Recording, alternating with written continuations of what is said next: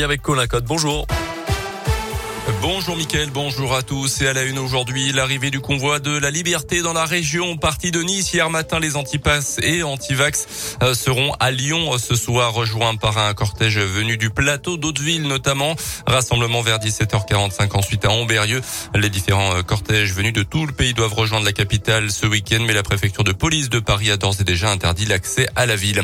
Un élu du Rassemblement national mis en examen pour diffamation publique il y a un an sur un plateau télé face aux députés Les Républicains républicain de l'Inde, Damien Abad.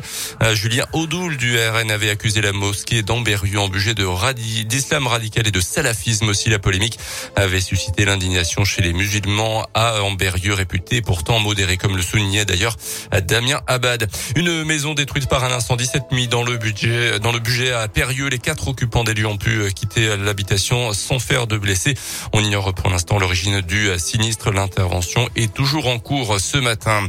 Le foot avec Nice qualifiés pour les demi-finales de la Coupe de France. Hier soir, les Aiglons ont battu Marseille 4-1 et joueront contre Versailles, un club de National 2 qui a battu euh, Bergerac au tir au but. L'autre demi opposera le vainqueur de Nantes-Bastia ce soir à l'AS Monaco. Et puis un petit mot pour terminer des Jeux Olympiques d'hiver qui se poursuivent à Pékin avec la déception dans le camp français pour Alexis Pinturo. Ce matin, le skieur originaire de Courchevel est sorti de la piste lors de la manche de slalom du combiné. Euh, pas de nouvelles médailles donc olympiques pour lui ni pour le camp tricolore. Le compteur reste bloqué à 6 pour l'équipe de France, une en or, 5 en argent.